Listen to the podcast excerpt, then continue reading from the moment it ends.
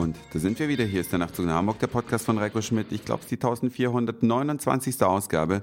Ich freue mich ganz sehr, dass ihr wieder mit dabei seid. Und es geht heute nicht um Aktuelles, sondern um Dinge, die schon ein bisschen zurückliegen. Ich war vor einiger Zeit an einem, in einem deutschen Ostseebad. Und wisst ihr, was mir da aufgefallen ist? In diesem deutschen Ostseebad gab es, oder ich habe es zumindest nicht gesehen, kein einziges deutsches Restaurant. Es gab mehrere Italiener, es gab mehrere Griechen und es gab Türken. Vielleicht gab es auch irgendwo ein deutsches Restaurant, aber man hat es nicht wahrgenommen. Weder an der Strandpromenade war eins zu sehen, noch war es durch diese Schilder, die immer dann an diesen Fußwegen angebracht sind, sichtbar. Und ich glaube, und das muss ich jetzt nochmal äh, verdeutlichen hinzufügen, nicht, dass mir hier noch Ausländerfeindlichkeit vorgeworfen wird, aber ich glaube, das ist nicht richtig. Ich habe natürlich überhaupt nichts dagegen, dass diese ganzen ja, kulinarischen Ergänzungen zur deutschen Küche vorhanden sind. Kein Zweifel. Und ich selbst gehe natürlich auch gerne mal zum Spanier oder zum Portugiesen oder mal zum Türken oder mal zum Griechen oder sehr oft auch zum Italiener oder zum Chinesen. Ich gehe da wirklich gerne hin. Aber ich frage mich, ob die deutschen Seebäder nicht auch ein Stück ihre Identität verlieren, wenn da nicht ein großes Fischrestaurant dasteht und nebenan vielleicht ein gutes bürgerliches Restaurant. Also sowas muss doch zumindest vorhanden sein. Ja, man muss ja da nicht hingehen.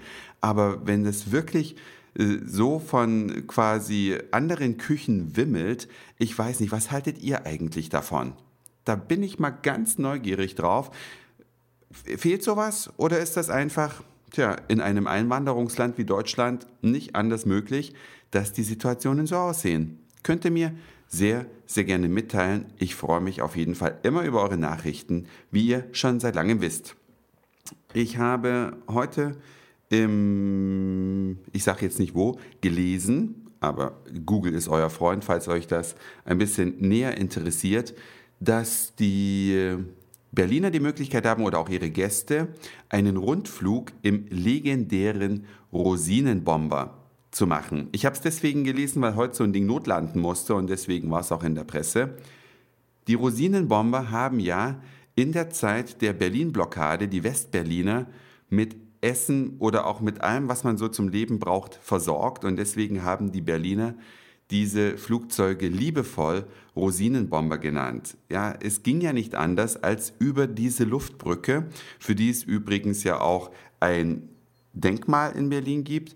Und man muss den Amerikanern, Briten und allen anderen, die daran beteiligt waren, hoch dankbar sein, dass sie die Westberliner natürlich nicht aufgegeben haben zu einer Zeit, als die Russen versucht haben, diese Bevölkerung da ja auszuhungern, verdursten zu lassen, keine Ahnung, was da geplant war. Sie wollten sie auf jeden Fall kleinkriegen.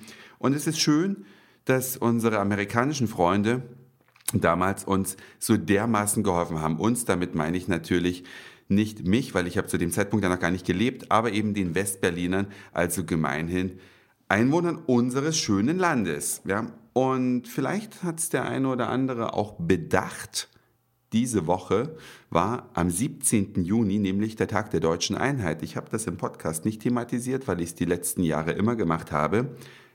Ein Tag, an dem die DDR-Bürger versucht haben, die ihr verhasste Regierung loszuwerden durch einen Volksaufstand in der DDR, der aber dann von russischen Panzern niedergewalzt wurde. Man muss sagen sowjetischen Panzern, um korrekt zu sein, denn damals gab es Russland ja schon lange nicht mehr, sondern es war die Sowjetunion, also ein Staatenverbund. Tja, 17.06. ist eine Weile her. Es gibt deswegen auch noch die Straße des 17. Juni in Berlin, die natürlich auch daran erinnern soll, es hieß früher Tag der deutschen Einheit, so lange bis es dann endlich soweit war und der 3. Oktober der Tag der deutschen Einheit war, aber vielleicht hat sich der eine oder andere von euch diese Woche zumindest dran erinnert. Das war's für heute. Dankeschön fürs Zuhören, für den Speicherplatz auf euren Geräten. Ich sag Moin, Mahlzeit oder guten Abend, je nachdem, wann ihr mich hier gerade gehört habt. Und dann hören wir uns vielleicht morgen wieder.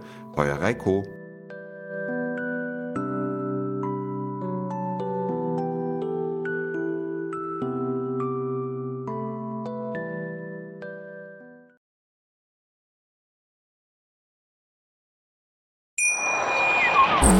Schatz, ich bin neu verliebt. Was?